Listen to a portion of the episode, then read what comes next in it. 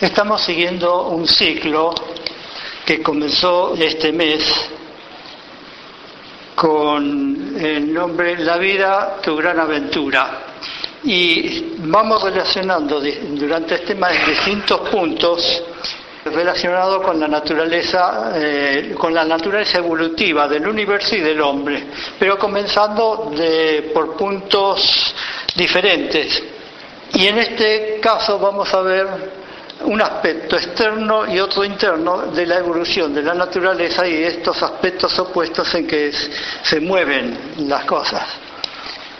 En general, eh, todos conocemos que eh, dentro del campo de las naturalezas hay dos aspectos que están definidos como energía y materia y que son una misma y sola cosa, solamente distintos estados de densidad, distintos estados de, aspectos en la naturaleza que se presentan, uno como muy sutil y el otro como más denso, pero ambas son la misma cosa, la misma cosa pero se influencian mutuamente y es los dos aspectos o los pares de opuestos necesarios para que haya evolución en la naturaleza, para que se interaccionan ambos, entonces se produce la relación positivo, negativo, bueno, malo, como queramos llamarle, esos dos aspectos que actúan en toda la naturaleza. En la naturaleza el universo se toma todo el tiempo para hacer lo que tiene que hacer.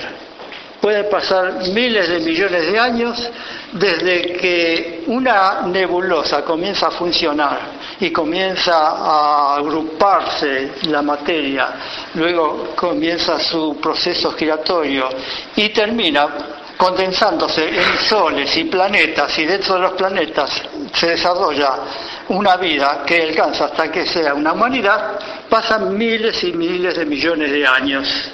Pero se toma su tiempo y todo ese proceso se ha producido dentro de esas diferencias, de esos pares de opuestos que interaccionan en distintos niveles, con distintas energías, distintos grados de materialidad, hasta llegar a ser lo que es el hombre ahora, o el hombre, más bien dicho, la naturaleza humana ahora, la naturaleza biológica. Hasta este momento todo ha sido em, producto del impulso propio interno de la naturaleza, hasta llegar a nosotros, hasta llegar al cuerpo biológico, en que a nosotros la naturaleza nos ha dado un cerebro y un sistema nervioso. Pero de aquí en adelante todos conocemos que un cerebro, para que se continúe su desarrollo, para que se desarrolle, hay que usarlo. Si uno no lo usa por sí mismo, el cerebro se queda como está. O incluso, si no lo desarrolla del todo, también puede desquiciarlo con drogas o con los vicios. De tal modo que hasta cierto punto la naturaleza, digamos, es responsable de producir una evolución, un cambio. Pero llegado a cierto punto de la naturaleza, es el hombre, la entidad interna que encarna en el cuerpo humano, el que se hace responsable de la continuidad de la evolución. No hay la naturaleza misma, la naturaleza ha proporcionado todo. Somos nosotros como entidades, como seres conscientes, lo que tenemos que continuar ese impulso, ese desarrollo no eh, que la naturaleza nos usa a nosotros, sino nosotros usando los poderes de la naturaleza para poder desarrollar nuestros propios poderes, los poderes de la conciencia. O sea, aquello que está usando la parte del cuerpo biológico para funcionar. Estoy simplificando esto, no, me estoy metiendo demasiado con aspectos internos como para eh, hacerlo más claro. Entonces, Aquí podemos encontrar o ver nuestra responsabilidad con respecto no solamente al universo o a las funciones del universo como un todo conduciéndose hacia una finalidad o un propósito final, sino también a un propósito nuestro o de aquello que está en nosotros o que somos nosotros mismos encarnando en desenvolver sus propias potencialidades. La naturaleza, como decía, nos da un cerebro, que lo usemos o no, o cómo lo usemos, eso depende de cómo lo empleamos nosotros. Eh, también la naturaleza nos da un sistema nervioso. nosotros podemos percibir a través de los sentidos imágenes de distintos tipos de frecuencias eh, sonoras o audibles o eh, em, visuales y de distintas de distintos modos. Pero sabemos y conocemos las limitaciones que hay para percibir a través de esos sentidos, puesto que el espacio está lleno de frecuencias de onda de una escala que está mucho más allá y mucho más abajo de lo que puede ser la percepción de los sentidos, lo que puede encantar nuestros sentidos. Pero tenemos un sistema nervioso que tiene cierta sensibilidad y que puede percibir cosas que los sentidos no perciben. No quiero decir imágenes visuales o cosas así por el estilo, pero tipos de sensaciones que no se presentan o no lo pueden presentar los sentidos, no los presentan en los distintos sentidos.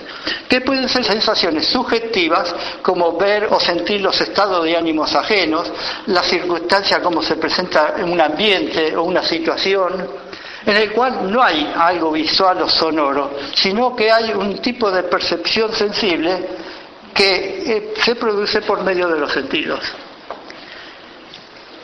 Podemos ver la diferencia entre aquel que eh, se contenta, para decirlo de algún modo, con el tantán de, los tambores, a que se satisface con una, eh, con una partitura de Mozart o una de Beethoven, una, alguno de los conciertos de Beethoven, cómo hay una diferencia en cuanto a sensibilidad, a percepción, que no es tanto de los sentidos de porque uno escucha, sino de cómo uno aprecia las cosas.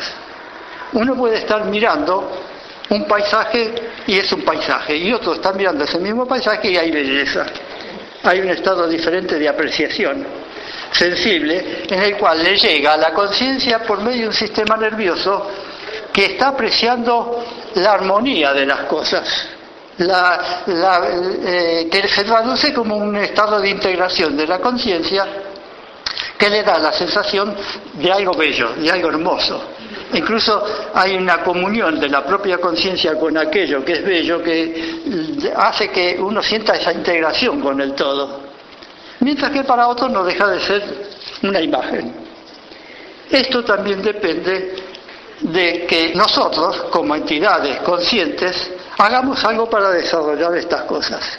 Si uno se conforma estando siempre eh, sintiendo los mismos elementos sonoros, se va a quedar con aquello, pero si busca encauzar o tratar de captar estados más sensibles, hay un crecimiento. Y aquí nos encontramos con un problema humano, y es que generalmente llega un momento que las necesidades de satisfacciones que, pueda, que uno pueda tener hace que experimente cierta satisfacción en distintos modos de placeres.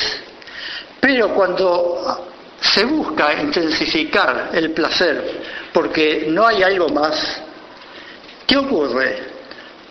Los sentidos se vuelven cada vez menos sensibles entonces se busca aumentar la presencia sensoria, hacerla más fuerte. Y así llega un momento en que viene un tipo de degradación, que uno no le satisface nada.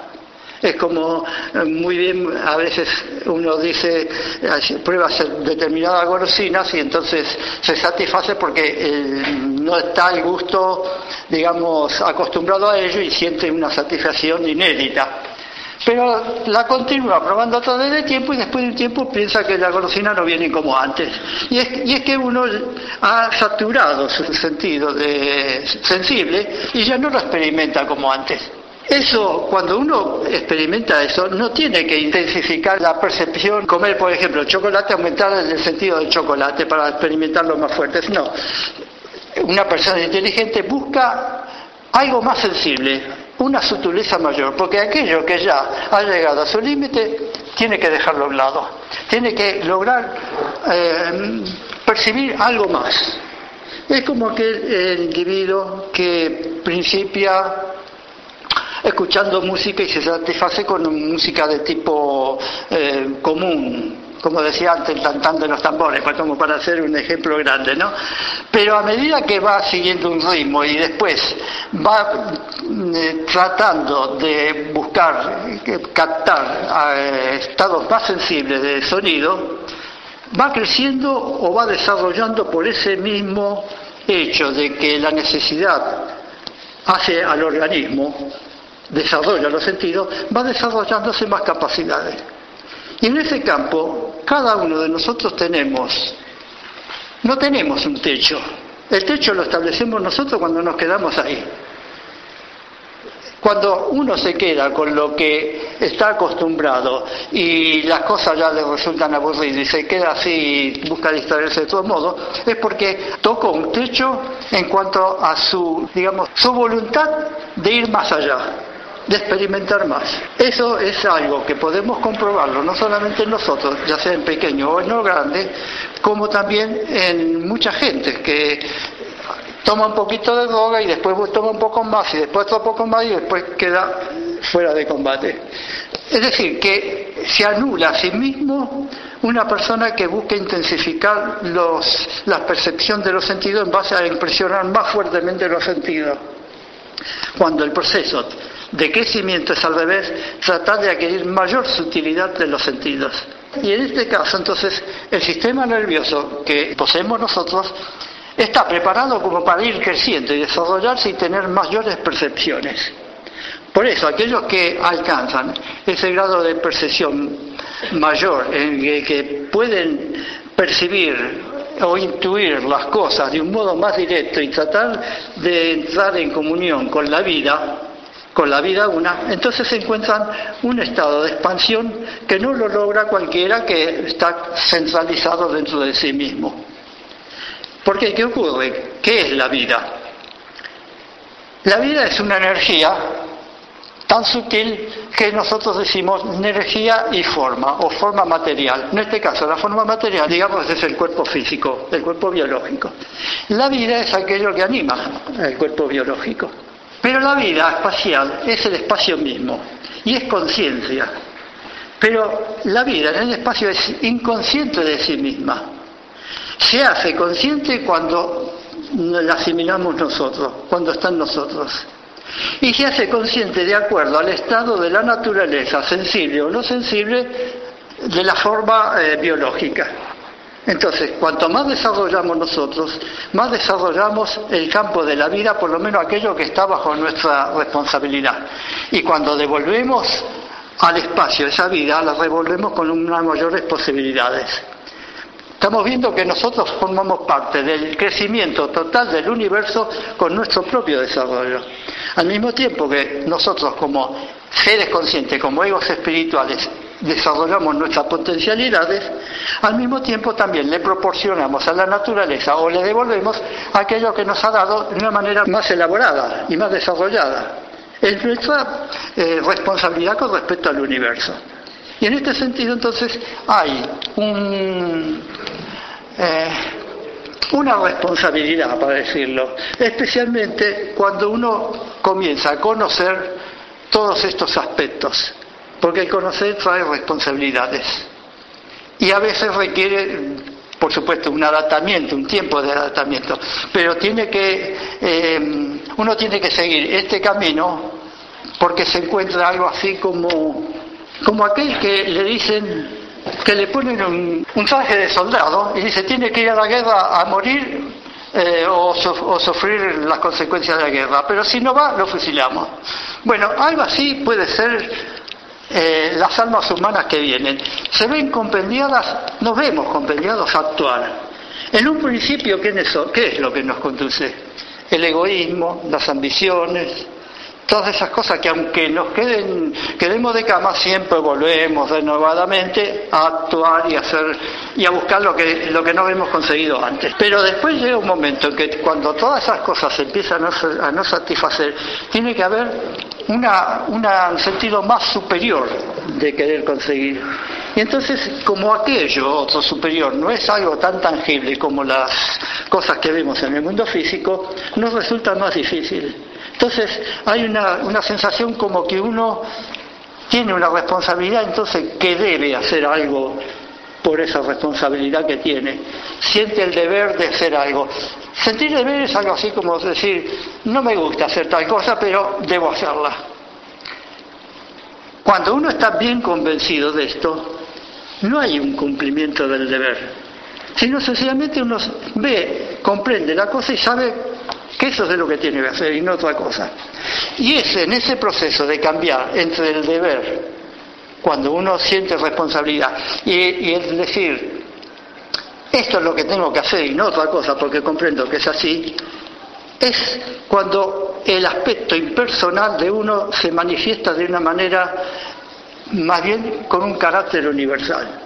Ya quedan fuera los gustos o disgustos. Pero esto es un proceso que lo vamos a ir tratando a través, digamos, de estos cursos, de, de los meses siguientes. Ahora creo que Ana María tiene algunas cosas para hacer. Bueno, yo voy a tomar un aspecto un poco eh, distinto al que desarrolló mi compañero y a mí me eh, llamó la atención, me gustó el título de esta charla y me dio mucho para reflexionar. La idea de lo interno y lo externo que se desenvuelven. Y yo lo voy a tomar desde el punto de vista de la conciencia humana. Yo me voy a remitir a lo que es nuestra conciencia humana. El título parece que eh, nos invita a pensar que existe algo externo que se está desenvolviendo, pero también hay algo interno que está creciendo, que está evolucionando. Ahora, nosotros deberíamos primero ponernos a pensar si la conciencia es un bloque único, si lo que nosotros entendemos por nuestra conciencia humana es un bloque único, eh, si es algo perfectamente coherente, algo que conocemos eh, cada uno en su totalidad, nuestro yo, que tenemos pleno dominio sobre eh, todo esto que es la conciencia y que en verdad, digamos, esta conciencia vigílica en la que nos encontramos de ordinario eh, es la única que existe. Desde el punto de vista eh, del materialismo de una persona eh, sumamente, digamos, objetiva, hablando objetividad como positividad, ¿no? una persona muy materialista, puede decir sí, nuestra conciencia, la única conciencia que nosotros tenemos es esta conciencia vigílica y eh, no existe ningún otro tipo de conciencia.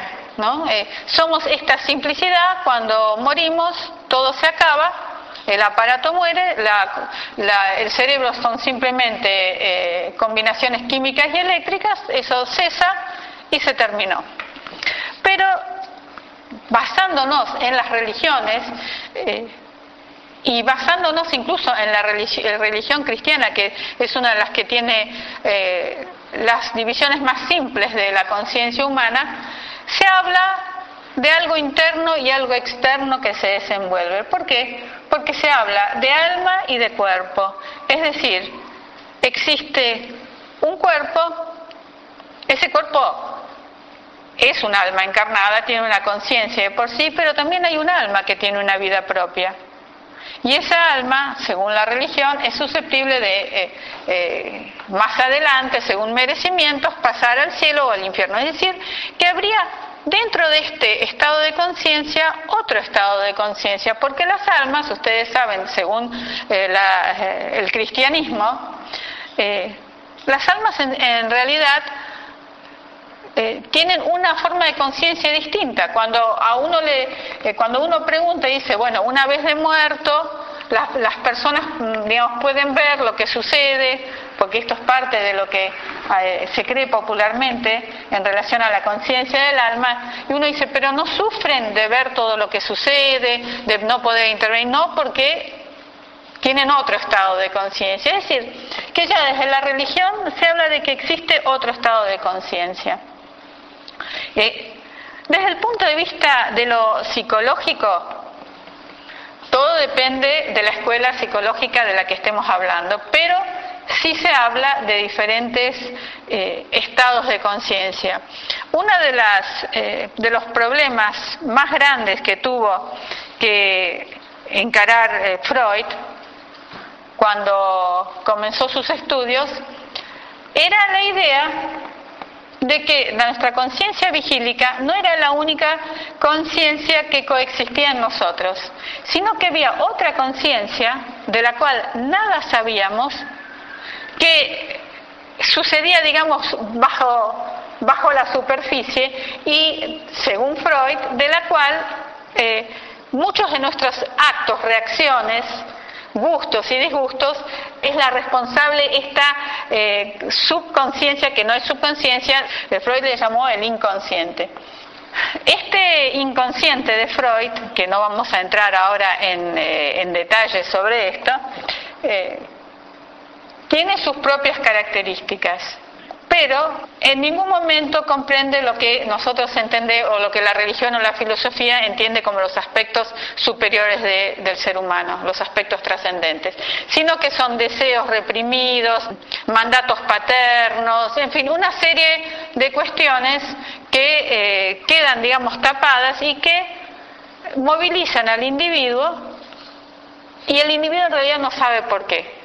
Y cuando esta inconsciencia, esto que está debajo de nuestra conciencia vigílica común, eh, llega a tener demasiada fuerza porque se, es como si fuera una bolsa o un globo que se infla. Si ese globo no tiene una válvula en donde pueda eh, permitir salir cierto tipo de energías, explota. Y cuando explota se produce la patología, la enfermedad.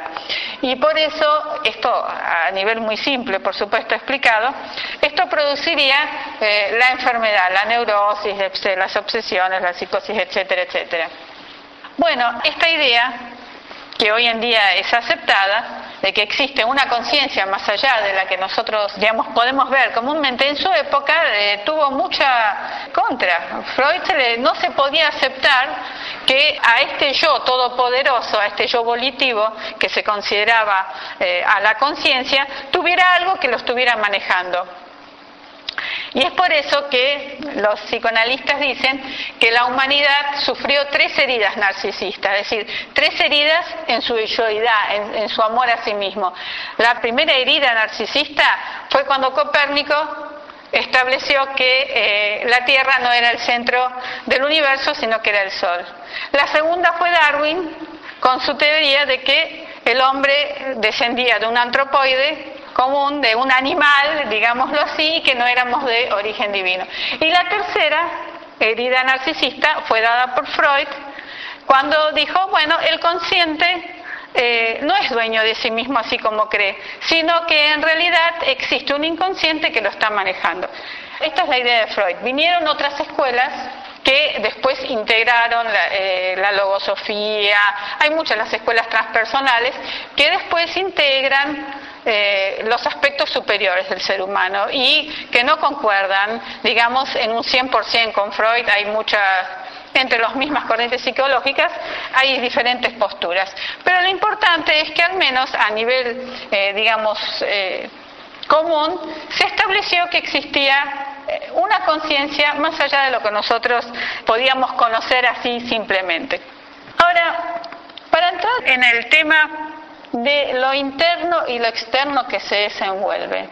En realidad estamos planteando que no solamente existe un mundo, una, forma, que es esta forma psicológica que nosotros tenemos, que son eh, nuestras tendencias físicas, psicológicas, mentales y espirituales también, sino que además existe algo que está como, eh, como el capullo escondido dentro y que también está creciendo. Pero para comprender esto vamos a ver un poco el problema de cómo conocemos nosotros, de lo que nosotros creemos que es, de lo que nosotros creemos que creemos y que si realmente aquello que nosotros creemos que sabemos lo sabemos. ¿Por qué voy a plantear esto? Porque el primer paso para empezar a conocer y para empezar a observar niveles más profundos, no solo en la conciencia, sino en la vida, es darnos cuenta que en realidad no sabemos nada o que lo que sabemos es muy poco. Y esta es una experiencia común en el camino de muchos caminantes. Pensar que uno sabía algo y a medida que uno va profundizando se da cuenta que en realidad las cosas no son como uno creía.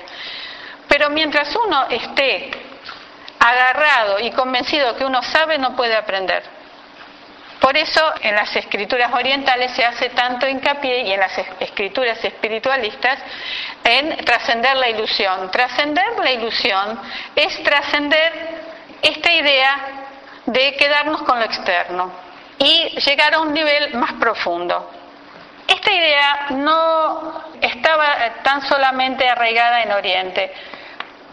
Verdaderamente la humanidad, si no ve es porque no quiere ver, si no vemos es porque no queremos ver, porque en toda época, en toda forma, en toda verdadera religión, en todo verdadero filósofo, cuando nos ponemos a estudiar vemos el mismo llamado, vemos las mismas afirmaciones eh, dadas de una forma distinta, con ejemplos distintos, con palabras distintas, de acuerdo a su cultura, pero siempre están.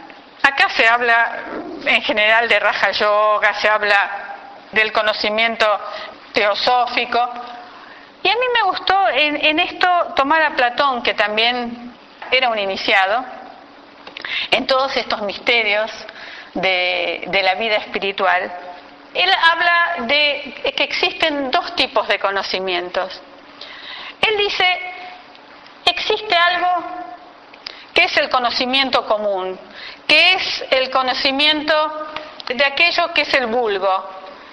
Este conocimiento él lo divide en Eikasía y Piscis, que no viene, que no viene al caso, digamos, en este momento que, desarrollemos todo. Pero este, esta doxa, que él no la considera conocimiento, la, la, considera una opinión nada más, está caracterizada por lo que es ver las cosas desde afuera. Observamos el mundo desde afuera, lo vemos a través de nuestros sentidos, no nos eh, deja ningún verdadero saber porque es cambiante el mundo. Y como nuestros sentidos también son cambiantes, estas opiniones son cambiantes. Son conocimientos externos, transitorios, eh, siempre sujetos a ambigüedad, a contradicción, en cambio, existe otro tipo de conocimiento que es la episteme. La episteme, que es la ciencia verdadera, la ciencia exacta, en realidad pertenece al ser interno. ¿Mm? Y está dividido en dianoia, que viene a ser el conocimiento discursivo, el razonamiento que busca la profundidad de las cuestiones. Él dice que si bien esta dianoia no llega a la realidad, es necesaria para despegar el entendimiento, la razón de los sentidos. Porque mientras el alma esté mirando hacia afuera y se deje llevar por los sentidos externos, no puede volcarse hacia adentro. Y la idea es que se vuelque hacia adentro eh, en búsqueda de las respuestas. Y después viene la noesis, que es el aspecto digamos, de conocimiento intuitivo, de conocimiento espiritual. Es donde el individuo sabe porque está en contacto con las, grandes ideas arquetípicas que es el conocimiento en realidad eh, de la parte trascendente del ser humano. Esto, según Platón, es el verdadero conocimiento. Entonces, fíjense que inclusive para la metodología de la ciencia se hace una gran diferenciación entre lo que es el conocimiento y la opinión. ¿no? La opinión es aquello que, igual que con Platón, la doxa, es aquello que la gente cree que es. Bueno, yo pienso sobre este hecho tal cosa, opino sobre tal otra cosa, pero no es conocimiento. Mario Bunge tiene todo un librito muy lindo, pequeño, en donde él describe todos los requisitos que tiene la ciencia. ¿Eh? que tiene que ser exacta, que tiene que ser comprobable, que tiene que tener un lenguaje, etcétera, etcétera, etcétera.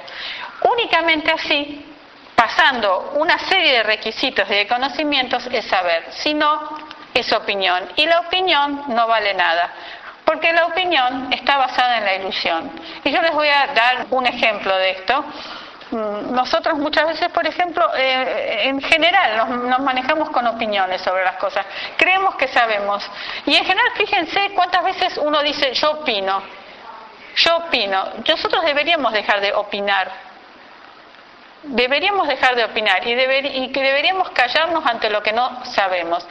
Y este, este mecanismo de la opinión lo tenemos tan incorporado de que, por ejemplo, se ve mucho en, la vida cotidiana cuando uno, eh, una persona quizás haya, un individuo ha, ha tenido un problema en la casa, llega al trabajo y ya viene estresado. Y ante la primer, ante el primer frustración o, cambio de palabras con un compañero salta desproporcionadamente y el, el otro, el compañero, el individuo dice no me puede ver, ves que tiene algo contra mí y entonces empieza todo un problema que en realidad no es tal, sino que simplemente el individuo A descargó su problema eh, en ese momento, pero que en ningún momento se originó así. Nosotros solemos manejarnos solamente ya en lo psicológico con, esto. Lo mismo ocurre, eh, por ejemplo, entre padres eh, con hijos adolescentes. los adolescentes son muy contestatarios. Los adolescentes quieren imponerse, no quieren escuchar, suelen, sobre todo la mujer, eh, suele tener eh, grandes discusiones con, con, la madre, pero en general eh, siempre discuten por todo a los padres. Y los padres que desconocen piensan que es un problema personal con ellos y reaccionan. Entonces empiezan las grandes discusiones familiares, empiezan las desavenencias, la falta de comunicación. Y en realidad el problema adolescente es que está separándose ¿eh? está siendo un individuo. Mientras era chico era uno con su entorno, con la madre. Entonces no estaba firmado como individuo. Y la adolescencia es el periodo en donde el individuo se afirma como individuo. Y entonces la única forma que tiene de enfrentar eh, digamos, todo eh, ese cambio tan trascendente es de oponerse a los padres, porque necesita él probarse a sí mismo, él necesita probar que es eh, un individuo, un algo. Bueno, vuelvo a decir, nosotros en general, y esto hablamos de cosas psicológicas, no estamos hablando de cuestiones espirituales, quiere decirse que nos manejamos en un mundo con opiniones, con ilusión. Y vuelvo a decir, para tratar de llegar a la profundidad de algo, uno tiene que empezar a darse cuenta que nos manejamos con conceptos muy superficiales. Y tenemos que remitirnos a esa duda eh, constructiva, a esa, a esa humildad y a esa ignorancia y empezar a decir, bueno, voy a trascender, voy a tratar de trascender lo que son las apariencias, porque eh, es la única forma de llegar a observar algo más profundo. Y después lo vamos a retomar este tema, van a ver que entre los eh, místicos cristianos también existe esta misma idea, no, solo, no solamente entre los yogis. Dentro de lo que es estos niveles eh, de la conciencia, tenemos ciertas puntas como para decir existe algo más. El sueño. Para algunos psicólogos puede ser una localidad psíquica, nada más. Pero obviamente la conciencia funciona a otro nivel. Los sueños son muchas veces muy reveladores del individuo, de cosas que van a eh, suceder. Hay sueños que son proféticos, hay sueños que son anticipatorios, hay sueños en donde individuos nos comunican algo y después con el tiempo supimos que esto realmente fue así. Hay sueños que anticipan alguna desgracia, hay sueños que anticipan algo bueno que va a suceder.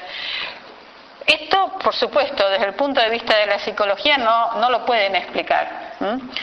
Pero obviamente eh, mueve a la investigación de muchos el ver que la conciencia quizás esté trabajando en un nivel tiempo-espacio que es totalmente distinto al eh, nivel ordinario, al nivel que comúnmente conocemos.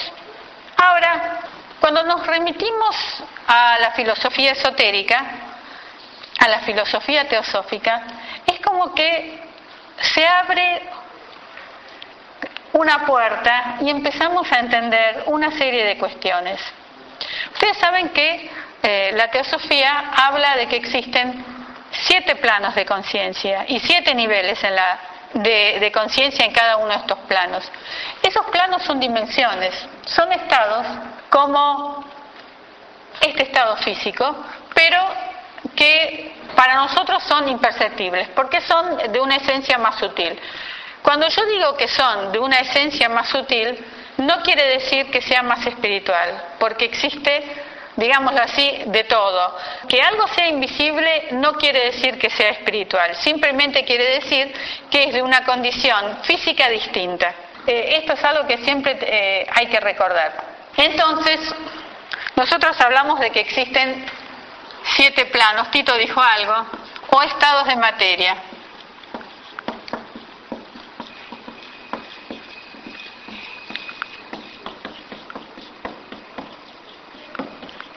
Les corresponde además siete estados de conciencia y de la cual esta conciencia física es el estado más denso, es el último de los estados. Es decir, que nosotros como seres humanos estamos funcionando en uno solo de los niveles, en el, en el nivel sólido o físico, bueno. Y toda nuestra conciencia se maneja a través de, este, de este estado. Mientras estamos despiertos ordinariamente, los seres humanos ordinarios, funcionamos así y miramos hacia afuera. Pero ¿qué es lo que nosotros en verdad somos? ¿Qué es lo que anima esto? Ciertamente no es lo psicológico. Dice la teosofía, y no solo la teosofía, ¿no? sino toda verdadera filosofía, que nosotros en realidad somos una conciencia encarnante, que nuestra conciencia, nuestra esencia, es trascendental, es algo espiritual y que a través de diferentes encarnaciones va aprendiendo. Pero ¿qué sucede? Esta conciencia que es espiritual, al encarnarse, olvida, olvida porque eh, no tiene la fuerza suficiente para manejar este nivel inferior. Existen otros niveles intermedios, que ahora no vamos, eso será para el curso básico de teosofía, para el que no está este, familiarizado, porque no, no me da el tiempo para explicarlo. Existen niveles emocionales, mentales, bueno. Pero, ¿qué viene a ser lo psicológico, lo psíquico? La idea es que esta conciencia, que es trascendente, está evolucionando dentro de esto. Es como si una cosa estuviera dentro de la otra. Y esta conciencia que nosotros no sabemos ya que somos, pero que intuimos que somos, crece y se desenvuelve a pesar o con la ayuda, en ambos casos puede suceder, de todo esto que somos nosotros como conciencia encarnada. Voy a poner un ejemplo. Yo dije, ¿cómo se podría explicar que hay una conciencia que es trascendente y que verdaderamente no tiene noción de que está en este mundo encarnado. Imaginemos que nosotros nos ponemos un traje de buzo. Nos ponemos un traje de buzo de esos de caucho de no sé qué, ahora es un neopren, no sé qué es, y además no solo eso, nos ponemos las este, tanques y las pesas y las patas de rana y nos tiramos en la profundidad del mar, solos, imaginémoslo, o con otros, es lo mismo. Y algo nos golpea la cabeza y tenemos amnesia y no nos acordamos de lo que somos. Vamos a pensar que somos esa entidad ¿eh? que vive ahí, vamos a pensar, esto es una, este, como todas las analogías es imperfecta, ¿no? Pero vamos a pensar que eh, nuestro mundo es ese mundo acuático que eh, quizás no nos demos cuenta ni que podemos hablar, que nuestros movimientos son esos movimientos que se producen en el agua, que el traje es nuestra piel, porque en realidad olvidamos que somos otra cosa. Pero a su vez, sin embargo, hay algo que nos dice, no, pero no debemos ser solamente esto, no debe ser solamente, mi pie no debe ser la pata de rana, debe haber algo más. Y quizás esta analogía nos, sirva para entender cómo existe algo que está funcionando adentro de otra cosa. Y justamente el ser humano se caracteriza por ser un individuo multidimensional, porque nosotros no somos una, una conciencia coherente, No somos una conciencia que trabaja eh, en un solo bloque, sino que muy por el contrario, pensamos una cosa, sentimos otra, queremos hacer algo y después no lo hacemos, tenemos un deseo espiritual y sin embargo eh, a veces nos encaminamos, decimos hacemos meditación, después no la hacemos, en fin, queremos una persona y en otro momento eh, nos da bronca lo que hace. Entonces, somos individuos que estamos trabajando, digamos, en, en muchos estados de conciencia. Hay momentos en que estamos concentrados, hay momentos en que tenemos verdaderamente intuiciones, hay momentos de meditación en que alcanzamos un estado eh, que, no es el ordinario. ¿eh? Eh, hay momentos que son intuitivos, porque todavía estamos funcionando con todo este bagaje, con todo lo que somos, no solamente con la conciencia espiritual. Es como si algo quisiera, hay, hay algo que está acá, que es la conciencia espiritual, y está a través de una entidad humana tratando de funcionar. Y, esta, y esto está como tratando, llegado a algún momento, de, de querer subir, digamos, o de querer eh, encontrarlo. En el caso de alguien, digamos, que empieza a, recorrer el, el, sendero, el camino, ¿no? El otro día vi una película muy linda no sé, alguno de ustedes la debe haber visto, de un director argentino que se llama Un Buda, y habla de dos hermanos, que el papá era eh, budista y eh, fue llevado por en la época de la dictadura y ellos quedaron solos, ¿no? Eran eh, hijos de desaparecidos. Y los dos sí, eran muy chiquitos cuando se llevaron a los padres, tendrían tres y cinco años, una cosa así, y sin darse cuenta, a ellos les quedó esa, esa necesidad. El padre se veía al padre haciendo meditación, eh, haciendo sus plegarias budistas, y uno de ellos sigue el camino de la filosofía y es profesor de filosofía en la universidad. Y el más joven tiene un sentido místico enorme el racional no puede entender nada más, eh, algo que sea más allá de todo ese razonamiento. Él sabía lo que decían, este, lo que decían los filósofos griegos, lo que decía esto, y él, este, cuando se le preguntaba, era un erudito para contestar, pero él no, no, es como que él, más allá del razonamiento, no podía entender. En cambio, el otro, era un individuo que siempre estaba haciendo meditación, perdió el trabajo porque en vez de trabajar meditaba, eh, se iba a la plaza a meditar, bueno, y para el hermano razonador, el hermano menor era un tiro al aire y ya es más, quería, porque el hermano hacía ayunos de 15 días y había que socorrerlo porque estaba eh, de últimas eh, muchas veces. Y entonces, para el hermano mayor razonador, ya era un caso patológico hasta que la vida lo lleva, bueno, a un este, eh, convento budista en donde el maestro del convento eh, lo obliga a este joven que era tan místico, en vez de aceptarlo, porque este joven, él, él estaba un poco parado de sí mismo, vamos a la realidad. Eh, no lo acepta y le dice que solamente lo va a aceptar si paga el doble de todos los demás. Y entonces se ofusca este chico, y dice, ¿cómo a mí? Y además alguien que no quería trabajar. Bueno, y, termina trabajando para quedarse, eh, tenía que salir y salir del monasterio y trabajar. Y el, bueno, llega el hermano y el hermano eh, al monasterio, en fin.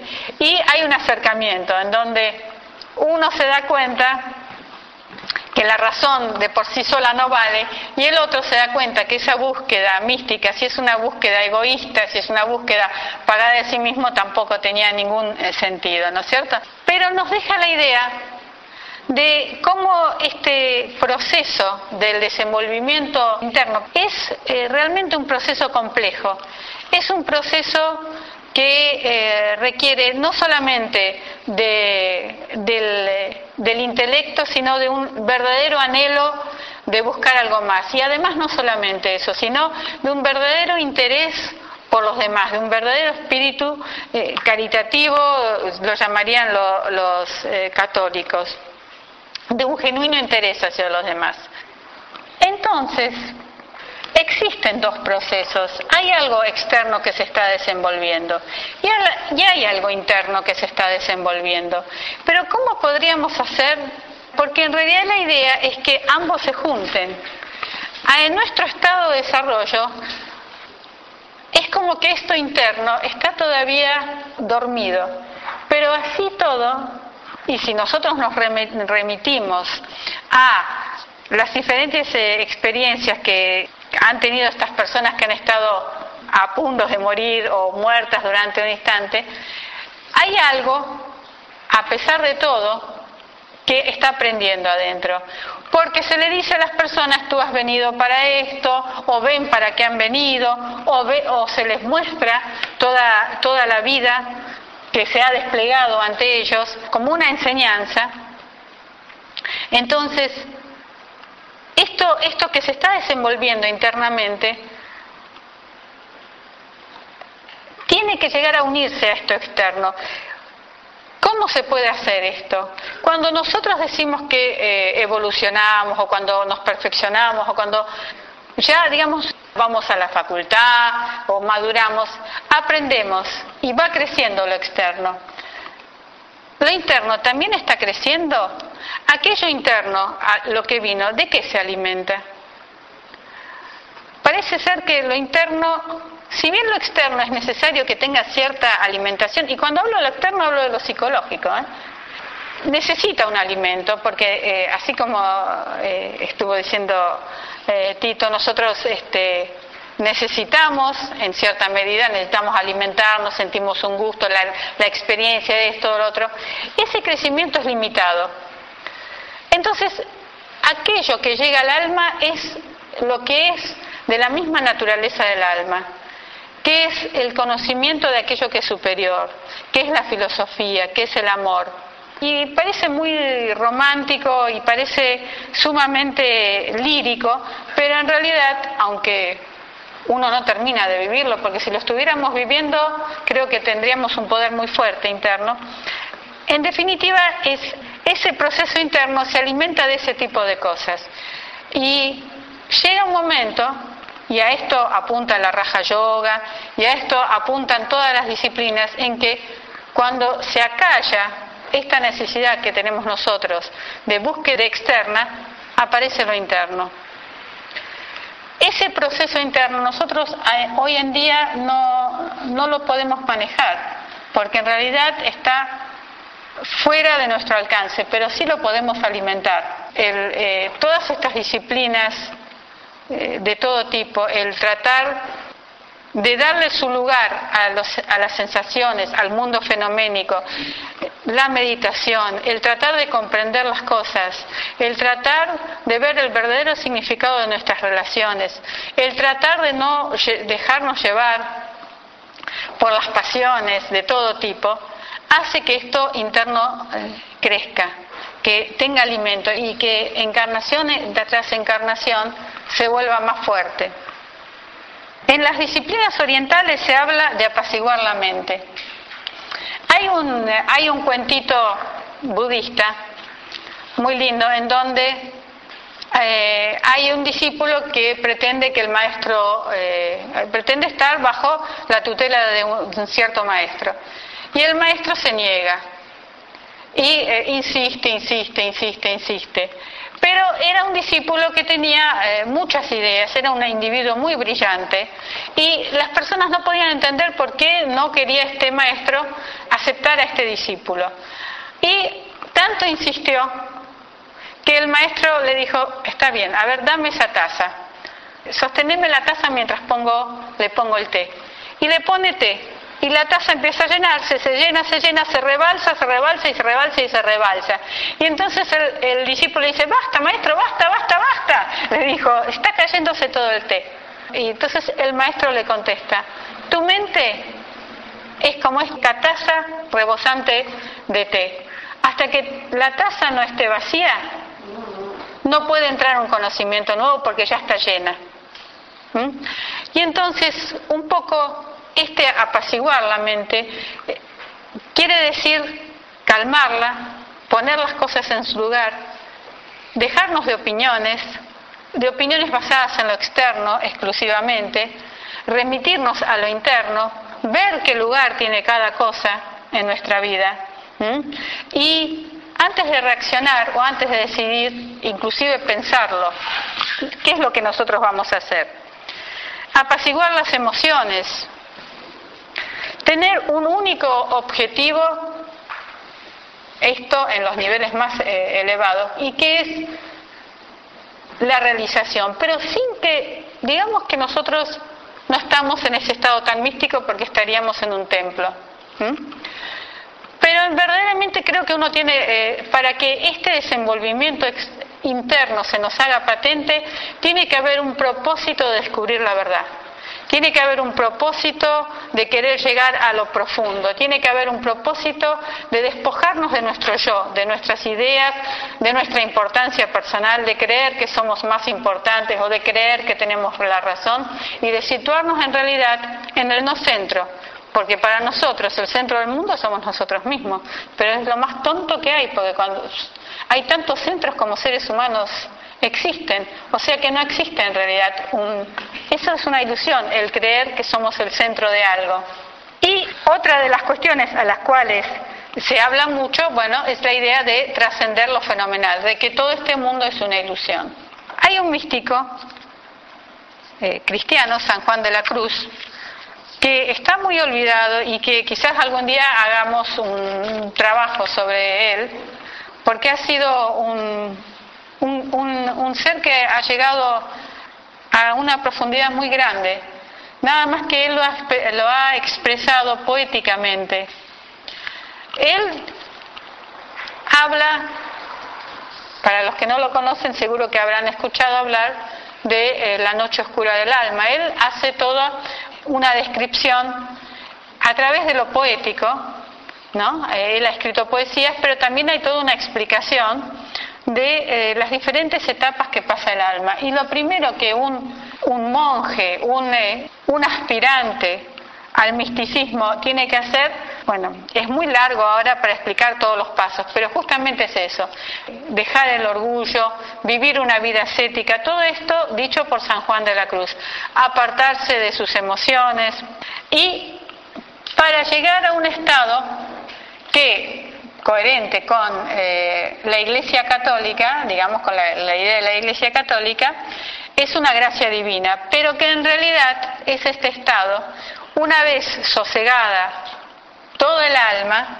queda tranquila y aunque en un momento parece que es la noche oscura del alma porque no hay nada, porque en realidad se ha dejado todo, a nosotros nos da miedo dejarlo todo porque cuando dejamos todo es como que uno queda vacío y con, eh, el temor.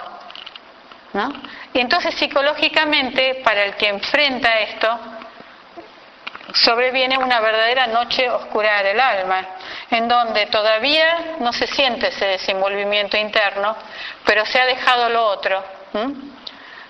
Pero en ese momento en que la noche aparece, pasa y viene la bienaventuranza.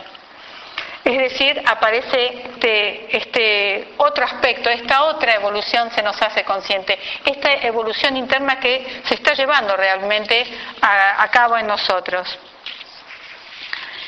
Y para terminar, traje algunos pequeños fragmentos de San Juan de la Cruz y que si ustedes los piensan bien van a ver que son idénticos a los preceptos de la yoga, nada más que eh, con otras palabras. Y él dice, en una noche oscura, con ansias de amores inflamadas, oh dichosa aventura, salí sin ser notada, estando ya mi casa sosegada. En la noche dichosa, en secreto, que nadie me veía, ni yo miraba cosa, sin otra luz y guía, sino la que en el corazón ardía. Entréme donde no supe y quedéme no sabiendo, toda ciencia trascendiendo. Y no supe dónde entraba, pero cuando allí me vi, sin saber dónde me estaba, grandes cosas entendí.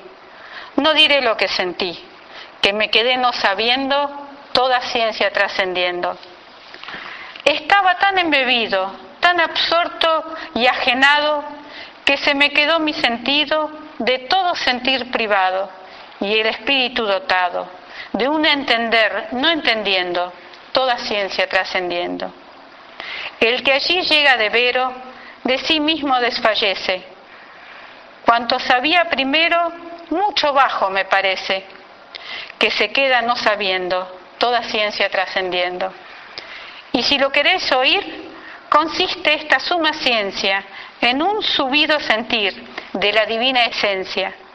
Es obra de su clemencia hacer quedar no entendiendo, toda ciencia trascendiendo. Bueno, y con estas palabras vamos